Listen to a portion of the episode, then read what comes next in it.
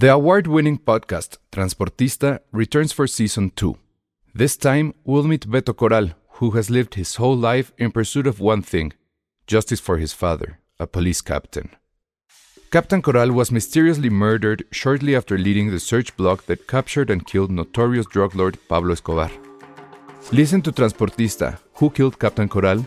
Available on the iHeartRadio app, Apple Podcasts, or wherever you listen to your podcasts. I'm Sandra, and I'm just the professional your small business was looking for. But you didn't hire me because you didn't use LinkedIn jobs. LinkedIn has professionals you can't find anywhere else, including those who aren't actively looking for a new job but might be open to the perfect role, like me.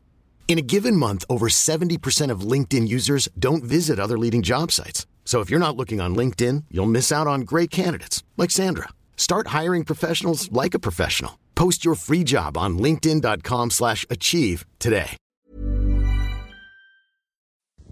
I'd like to buy the world a home and furnish it with love. Grow apple trees and honey bees and snow white turtle doves. I'd like to teach the world to sing, sing with me.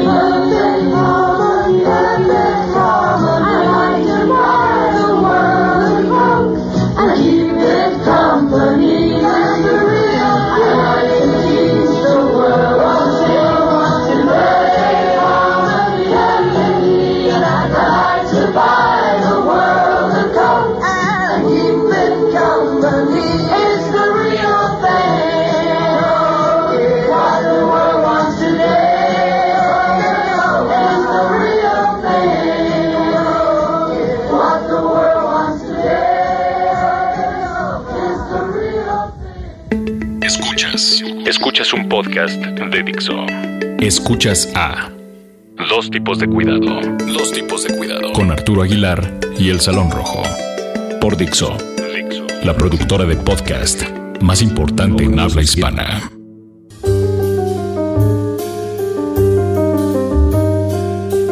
Hola, ¿cómo están? Bienvenidos a esto que es Dos Tipos de Cuidado, su podcast favorito de cine aquí en Dixo.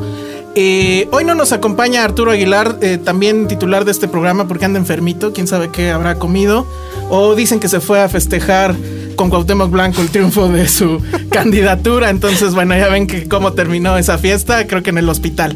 Eh, mi nombre es Alejandro Alemán, arroba el Salón Rojo, y hoy vamos a tener un programa especial en esta cuestión de, pues que ya estamos hablando también de series y que vamos a hablar de una serie que me parece que es muy importante y que creo que sí eh, definió ciertas cosas respecto al género y demás. Hoy vamos a hablar de Mad Men y para hablar de ello tenemos a dos invitados, vamos a empezar con las damas. Primero tenemos a Patti Montoto, que ella es diseñadora gráfica, pero es además fan de Mad Men. Hola Patti, ¿cómo estás? Hola, ¿qué tal a todos? Un gusto estar aquí. Seguramente la conocen mejor como arroba la bolita roja en Twitter. Y para hablar de, de, de Mad Men ya a un nivel más experto y demás, eh, pues tenemos a un personaje que hace muchas cosas. Podría ser eh, crítico de cine, pero es renuente a hacerlo. Eh, habla sobre responsabilidad social en el diario 24 horas. Escribe en la revista Soho y es experto en tacos de carnitas. Mauro Forever, Mauricio González, gracias por estar con nosotros. Hola, ¿qué tal? A, nombre de Arturo Aguilar, conductor y titular de este programa, les damos la bienvenida. Mi nombre es Mauricio González. Y efectivamente abrió el Salón Rojo, co-conductor por ahora de este programa. Muchas, hay muchos cambios en Dix. Hay muchas gracias por invitarme. Muy bien, pues muchas gracias. Qué bueno que viniste. Creo que no, no, no, no habías eh, venido en ninguna de estas dos etapas, lo cual está muy mal, pero ya lo corregimos. Y el tema es, pues, hablar de Mad Men. Queríamos hablar de, eh, concretamente del final. Eh, que es un final, bueno, creo que sí nos sorprendió, no sé si a ti también te, te sorprendió en, eh, o hubo sorpresa en cómo acaba, por lo menos el final, final, final. Sí. Y de, quisimos dejar cierto espacio de tiempo para quienes no lo hayan podido ver y demás, pues pudieran ponerse eh, al corriente, pero advertimos, obviamente, va a haber muchos spoilers. No nada más del final, vamos a hablar de la serie completa y de muchas otras cosas, pero bueno, va a haber spoilers, no nos vamos a detener por eso.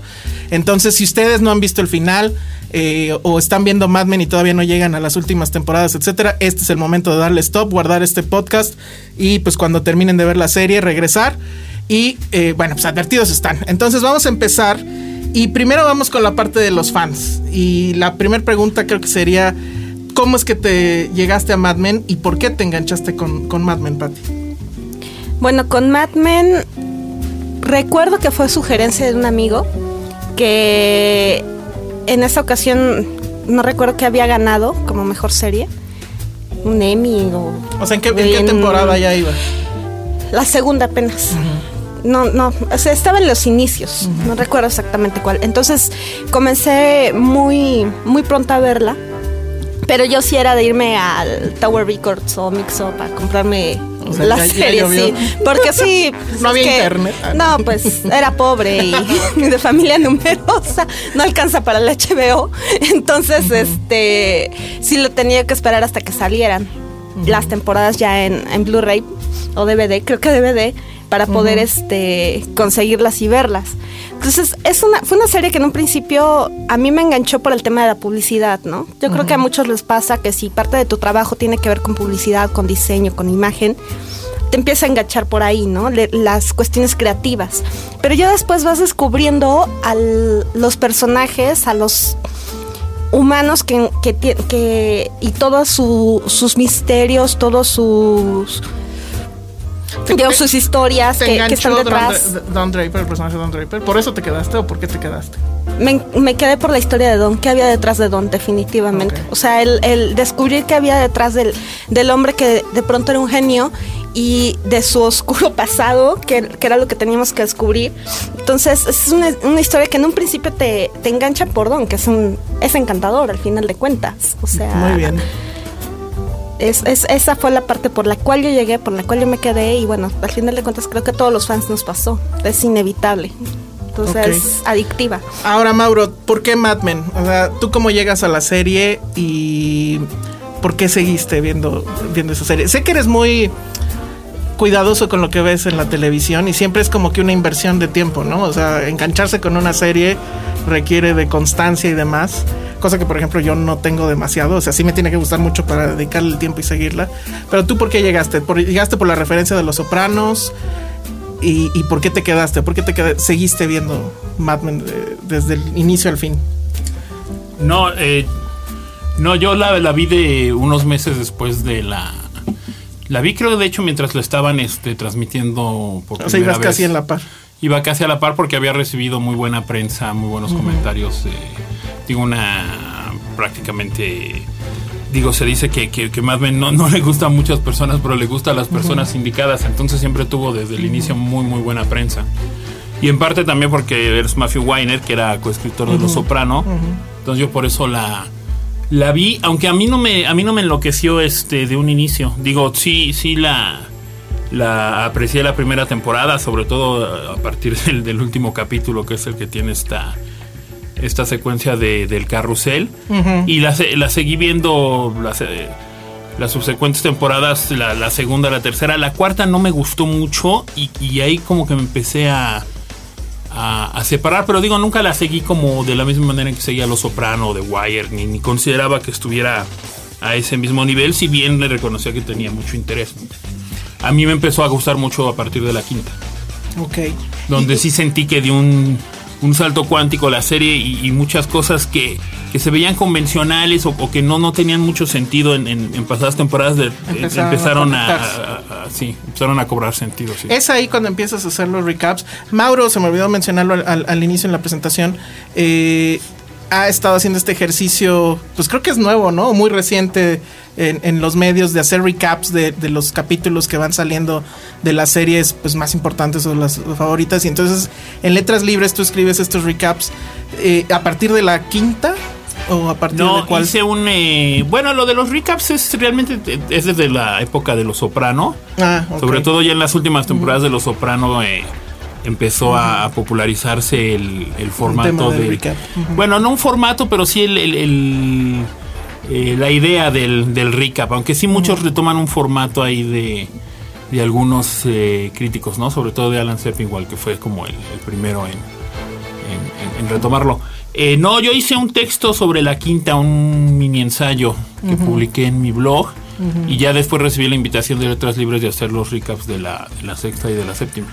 Y que la verdad, eh, todos los fans de, de Mad Men, eh, pues sí hay que decir que es tremendamente placentero. o- y, sobre todo si ibas a la par de, la serie, era ver el, este, el episodio y luego leer los recaps de Mauro.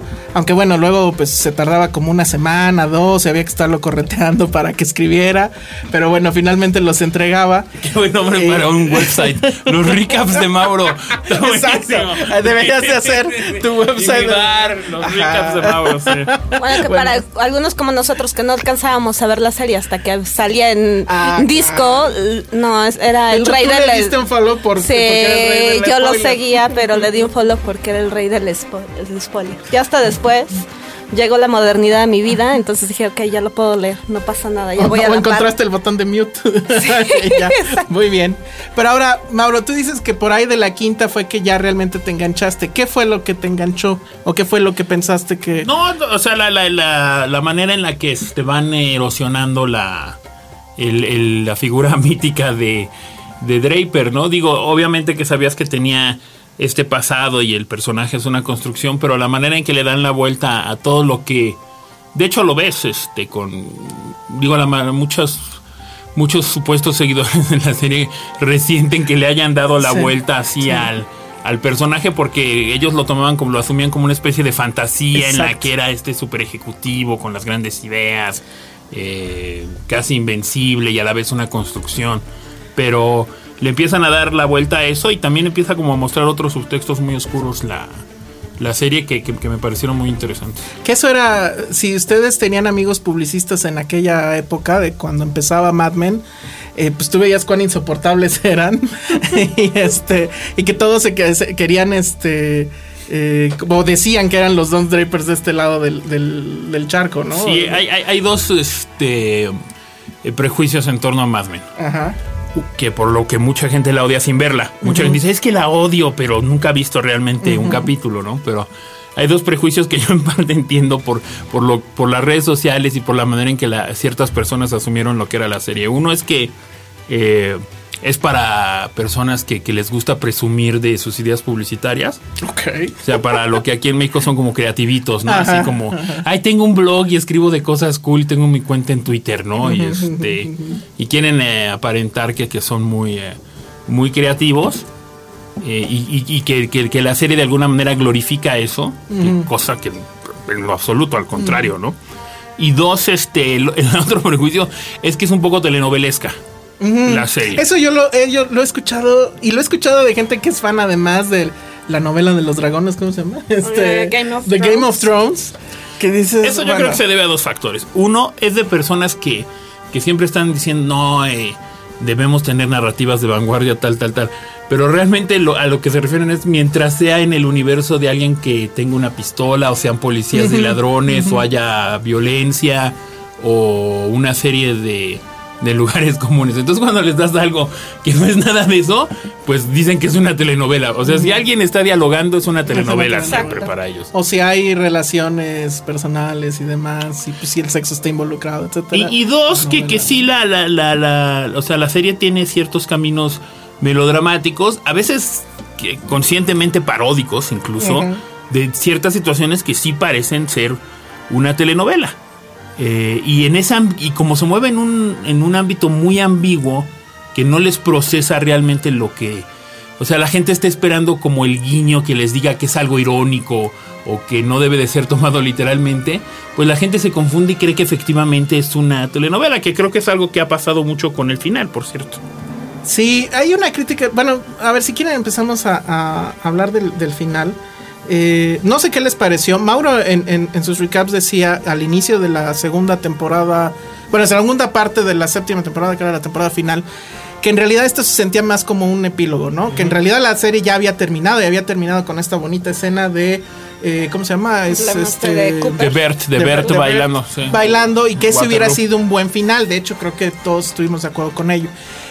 Pero no sé si al final la, eh, eh, estos últimos capítulos te hicieron cambiar esa opinión que tuviste del, del- del pri- desde el primer, pues. No, no realmente, porque eh, digamos, o sea, empieza que este, este último segmento, ¿no? Que fue el, el- el final de una era, así le pusieron.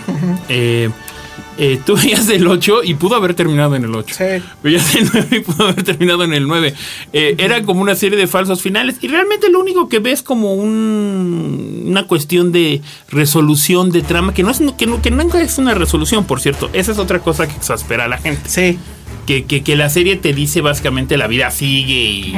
No se acaba No. cuando corren los. Eh, entonces no hay una resolución más que para el personaje de Betty, que bueno, pues sí le da eh, eh, cáncer en, en los últimos dos ¿Eso capítulos. cómo lo leíste? ¿Cómo lo leyeron ustedes? O sea, fue un castigo ahí. No, raro. la mamá, no, la mamá de ella tenía cáncer desde el capítulo 1.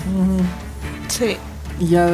La mamá de ella Era- tenía cáncer desde el capítulo 1 y la primera epifanía de Draper en el capítulo 1 es con Lucky Strike, que son los cigarros. Claro. Sí. La última epifanía de Draper es Coca-Cola. Entonces tienes eh, cáncer de pulmón, obesidad y diabetes. El Draper es un asesino en serie.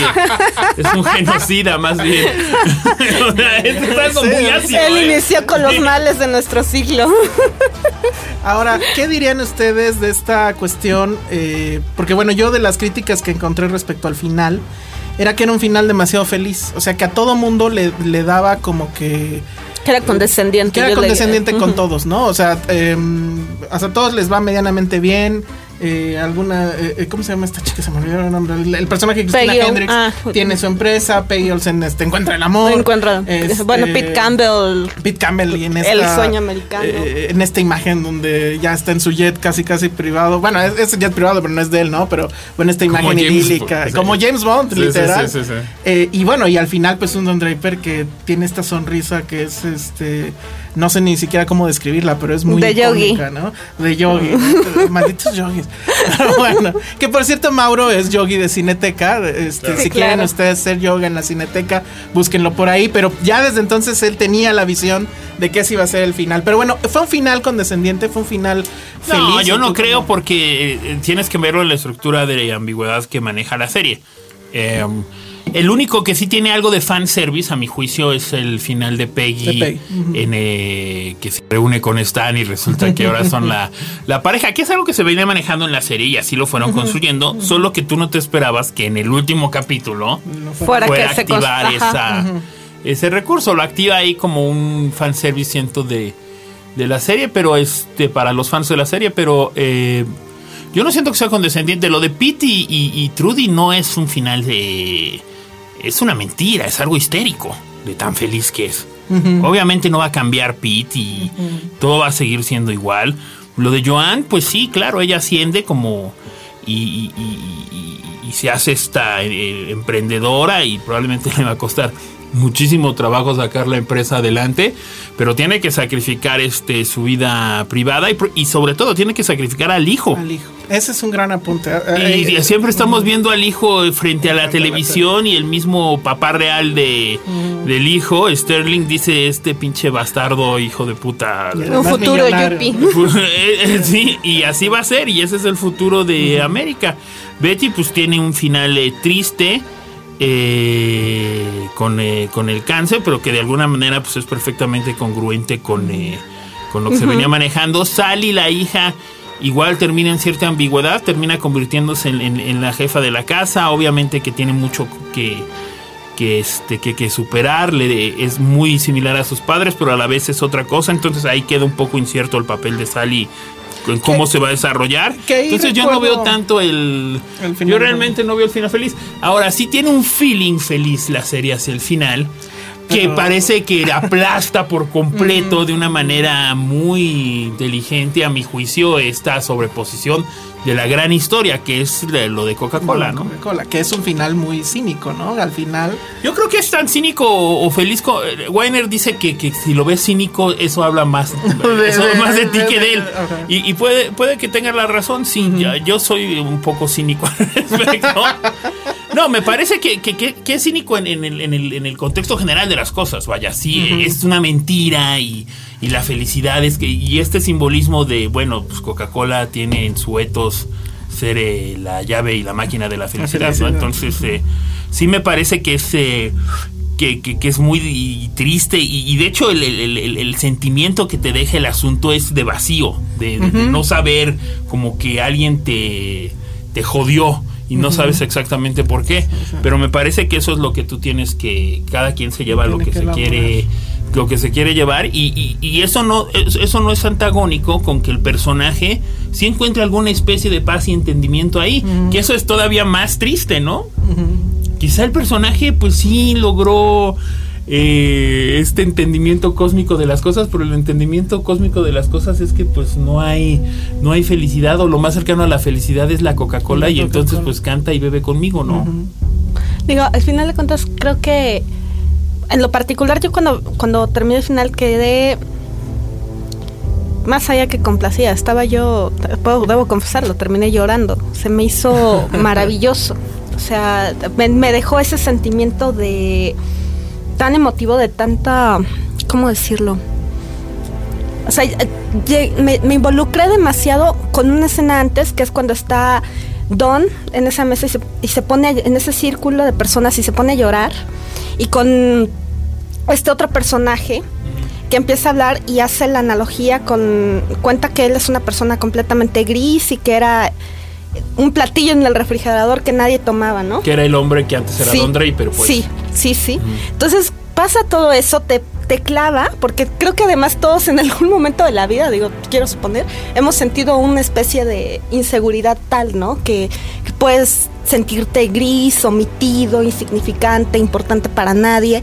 Entonces que de repente Don lo vea y ese contacto y los dos llorando, para mí ese fue el momento más allá del, fue un momento cúspide de la serie en general. Yo creo que ese monólogo que se avienta el, el speech del, del otro personaje que no recuerdo cómo se llama, pero ese speech del refrigerador es de lo más grandioso que puede haber. Y, y, creo que tú lo escribiste, lo escribiste muy bien. Debo confesar que además de todo yo seguía tus recaps religiosamente porque llega. Cuando los escribí. Cuando los escribía, ¿no? Entonces ya yo estaba todos los días. Hoy, hoy hubo, no, no, tampoco. Bueno, cuando. cada miércoles. se fue la luz en la Roma y ya no pude sacar. Pero bueno, no, al final de cuentas, hay, hay capítulos de, de, la serie que son verdaderamente complejos. Entonces, tú tenías un, un entendimiento y una lucidez tal que, que ayudabas a muchos que te leímos para poder asimilar cosas que igual y se te van o igual y no llegas a, digerir bien, ¿no? Entonces ya los últimos que leí, y leí ese último que a mí se me hizo, no es por nada, si no lo han leído, por favor háganlo, se me hace lo más maravilloso que han escrito acerca de la serie. Y lo escribes muy bien, ¿no? Acerca de la empatía que existe este, de Don hacia, hacia este personaje. Acto seguido, viene esta otra escena que es todo lo contrario, ¿no? Que es ya un don feliz, relajado, y luego viene una, una canción hacia la felicidad y hacia la hermandad. Eh, eh, en, un anuncio que además creo que tú no conocías, ¿verdad? Porque además ahí creo que hubo un gap de generaciones. Bueno, y que sí es muy emotivo el anuncio. ¿eh? Porque tiene aparte estos coros increíbles, este pero eso, es, eso es parte de... gracias por lo que dices, pero eso es parte del asunto, porque inclusive la ambigüedad es tal en que no sabes si está haciendo un gesto irónico o de aceptación, pero yo siento que sea puede ser de ambas maneras y yo creo que el personaje sí encuentra una, una paz ahí. Yo no, siento que, que, siga siendo el Don Draper que conociste, porque ese Don Draper sí muere y muere en el momento en el que todo el mundo lo rechaza y se vuelve a sentir, ¿no? Lo rechazan las hijas, lo rechaza este lo rechaza lo rechaza el mundo no hay una viejita que hasta lo empuja claro. Es como un rechazo cósmico ya al, al, personaje y a lo que y a lo que implica. Y también es la entrada a una nueva generación porque pues si entras a esta generación de la de la felicidad customizada no de, de de, ok, yo, hay un Dios para mí, pero en la onda New Age de que solo yo lo entiendo y yo solo me relaciono, no tengo que seguir las reglas ni socializar, o sea, es eh, todo yo, yo, yo, yo. que es este que ese es el final de también de la época por eso es el fin de una de, un- De una de una era. era. ¿no? Ahora, este, nos queda poco tiempo y a mí me gustaría preguntarles a ustedes cuál es, cre- cuál creen que es el gran tema de la serie al final. Ya habiendo visto todos los capítulos, todas las temporadas, en esta situación además que tiene eh, la serie y que creo que también es la que enoja a mucha gente, que no te maneja el clásico cliffhanger. O sea, creo que muy pocos videos, si no es que ninguno se quedó en un cliffhanger real este en- y que tiene muchas líneas argumentales que en un principio crees que no están llevando a nada y que pues tienen conexión ya hasta después. Pero habiendo ya visto todo, ¿cuál creen ustedes que sea el gran tema de la serie, Pati? Uy. Pues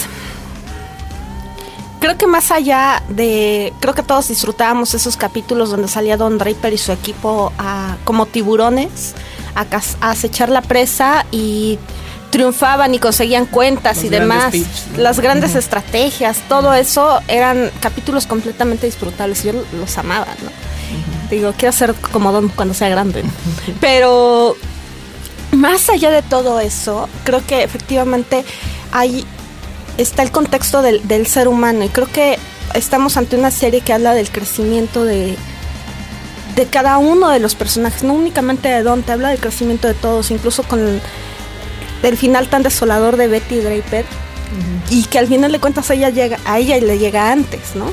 Entre los que están ahí, pero todos les que es muy digna la manera en la que Y que es su final ahí sí. es como muy Sí. íntegra ella ¿no? Y como actriz ella también lo hace increíble, ¿no? En esas Sí, últimas y era, escenas. y era como el patito feo de Sí, todos, de ¿no? Antes todo el mundo decía que no actuaba. Exacto. No, pero además de todo era un personaje que a todo mundo creo nos caía mal. Y en esos últimos te daban ganas de abrazarla. Es increíble cómo lo hacen. Entonces, creo que, que tratan precisamente eso, ¿no? De la, un- de la búsqueda de, de, de, de cada uno de los personajes acerca de lo que quieren. Entonces, es, un, senti- es, una, es una serie muy humana. Más allá, empieza por, por cuestiones superficiales de la publicidad y demás, pero al final trata de eso, de, de, de cuestiones humanas. Entonces, yo lo veo un tanto así, Perfecto. Mauro. ¿Cuál es el gran tema de la serie? Este, bueno, es que el, el gran tema, pues hay, hay varios temas, ¿no? Eh, yo creo que en general es sobre la, la incapacidad de, de, de poder eh, llegar a, a- lo que generalmente idealizamos como felicidad y de la, la- frustración que eso, que eso implica y las maneras que, que- que nos creamos para poder eludir eh, ese hecho, ¿no? Eh, casi todos los personajes terminan haciendo lo que les hace daño siempre en, en, en Mad ¿no? Y eso es básicamente algo que se sostiene hasta el final. Eh, la, la mentira de la superficie y cómo eh, tú lidias con esa, con esa mentira, ¿no? Si mintiendo más o, o- o entrando a otra clase de crisis. Este es como uno de los grandes temas. Y bueno, otro te- ahí tiene otros subtemas, ¿no? En la- el ascenso de la mujer, por ejemplo. Ese es a Ah, mí claro, el gran tema. A mí me parece que creo que es este que es uno de los grandes temas Y que de- se de- ve es desde el inicio, la primer, este, el primer Sí. capítulo, cuando esa frase demoledora, ahí es con la cual yo me quedé, eh, o sea, con la cual me enganché, que es cuando el personaje de Cristina Hendrick le dice a, esta- A Peggy. a Peggy que, que llega siendo la secretaria nueva de este eh, consorcio publicitario, le dice que las secretarias tienen que ser eh, una mezcla entre mamás y, y- y criadas o algo así, ¿no? Y eso, pues estamos hablando de que era, era todavía las finales de los 50 en teoría. Y, y- y cómo te va eh, eh, enseñando esa, esa parte de los 50 que, que va en, en dirección opuesta al romanticismo que te venden sobre la época, ¿no? En esa, en los 60 realmente. Ajá, sí, sí, sí. exacto. Entonces, pero desde ahí vemos esa lucha de la mujer que además va a tener que enfrentarse a este mundo de hombres, pero en el caso, por ejemplo, del personaje de Betty, de, de Peggy, Peggy. eh, asumiendo las reglas del juego que ya impuso el hombre, ¿no? Y teniendo que jugar con esas reglas y pues está el asunto del hijo y cómo lo tiene que dejar y demás. Y bueno, pues sí vemos esa evolución, una evolución que además hasta en el últimos, los últimos capítulos le sigue siendo negada este asunto de que a- a- al personaje de Christina Hendricks no le dan eh, pues toda la lana que le correspondía y que ella pues entra en conflicto y se tiene que ir a hacer su otra empresa, etcétera. Y que sabemos, porque pues, sabemos, porque sabemos la historia, pues va a seguir esa lucha. Y eso es lo que a mí más me gustó, creo, de, de- o creo que es uno de los temas más importantes de la serie, ¿no? Cómo la mujer eh, va teniendo un papel más preponderante y cómo incluso en hombres alfa como Don Draper, pues al final dependía de sus mujeres y no estoy hablando de sus amantes, estoy hablando de estos, estos personajes como Peggy que pues era básicamente su, su mamá o este Joan que pues era en cierta forma de repente se convertía como en un en un símil o en un paralelo de él, etcétera. Eso me parece que es muy muy interesante. Pero bueno, ya se nos acaba el tiempo, nos tenemos que ir. Muchas gracias a ambos por estar aquí. Eh, me voy no sin antes preguntarle a Mauro con qué serie se va a seguir. ¿Qué serie deberíamos de estar viendo? Es cierto que vas a hacer recaps de Flash y de Supergirl. Así es, de Flash y de Supergirl. en este nuevo sitio que se llama los recaps de Mauro. recaps de Mauro. Este, no, que estoy viendo, este, bueno, de Nick me parece que es una gran serie. eh, yo le recomendaría a la gente también que le diera un, una oportunidad a una serie que ya acabó, que es Boardwalk Empire, que a mí me parece Ah, sí, sensacional y por alguna extraña razón la gente la, la desdeñó y que tiene mucho que ver con Mad Men y Los Sopranos, no es la, la misma escuela. Lo que pasa es que Matthew Weiner es como el, el- el que él mismo se definía como el que escribe para mujeres en Los Soprano. Pero acaba siendo el que más influencia tiene en, en la última temporada de Los Sopranos. De hecho, él, él tiene conflictos similares con Tony Soprano. Eh, y es básicamente lo que estoy viendo. Bueno, de Americans, que me gusta, pero digo, ninguna todavía veo que esté llegando a, a ese nivel. Eh, y básicamente eso es, eso es lo que estoy este, lo que estoy viendo. Muy bien. Eh, bueno, y tú, Patty, ¿qué Yo, estás viendo? Ah, bueno, novela y del- Louis, Louis. Ah, Louis, Louis, Louis, sí, sin sí, duda, sí, este, sí. sí. ok. Aparte de la novela de las nueve chicas, no se la pierdan. este, ¿Cuál es? no, ni al caso. ¿La- ¿Es la de Este, Yañez? Yañez- Yañez siempre tiene una, ¿no? El aire. ¿no? siempre, siempre, siempre, exacto, esa Mauro. Entonces, Si bien que sabe, ¿verdad? ¿por qué crees que no acababa el texto? Exacto. Porque ya estaba la novela. Es la Bueno, novela la primero. Los panaderos tiene un manejo cinematográfico de cámara lenta. Es increíble. Qué locura. Ay, no, yo debo confesar que apenas me enganché con Downton Abbey. Pero en Ah, Netflix sí. nada más están las tres primeras temporadas, entonces ahorita tengo que hacer algo al respecto para poder continuar. Y pues sí, tengo que aprender el acento inglés de cualquier forma. Pero ya, ya te está enseñando Downton. ya, ya, ya, Downton Abbey es gran escuela. Pues yo no estoy viendo ya nada, Men y se acabó. No, Better Call Saul sí estuvo buena, creo que no te llamó No, tanto. o sea, me- está muy bien, está fantásticamente bien dirigida, pero Ujú, me sí. parece que, que se queda muy delgado en cuanto a en cuanto a personajes. Más delgado que Breaking Bad. Yo creo que sí. A mí, yo soy fan de Breaking Bad, pero no soy tan. Ajá. Tengo O sea, era divertido, pues, con ¿no? él. Sí, Es- se me hace como una narración un tanto bien. Es así para que veas, me pareció totalmente fanservice el, el final. Sí, sí, totalmente. Bueno, pues ahí está. Penny Dreadful este, no está mal, pero siento que me Ah, debería no. gustar más. Es como leer un cómic de Vértigo. Ah, ok, perfecto. Tiene un poco así. Bueno, pues ahí está. He visto Daredevil, pero ya no le seguí. Tenemos- no, ahorita ando muy mal yo de series, pero bueno. que ver Empecé a ver de- Sense8 y está horrible. No. Pero bueno, nos tenemos que ir ya. Luego bueno, le seguimos en la plática de las series. Muchas gracias, Pati. Un gusto, muchas gracias. Esto Muchas- fue nepotismo.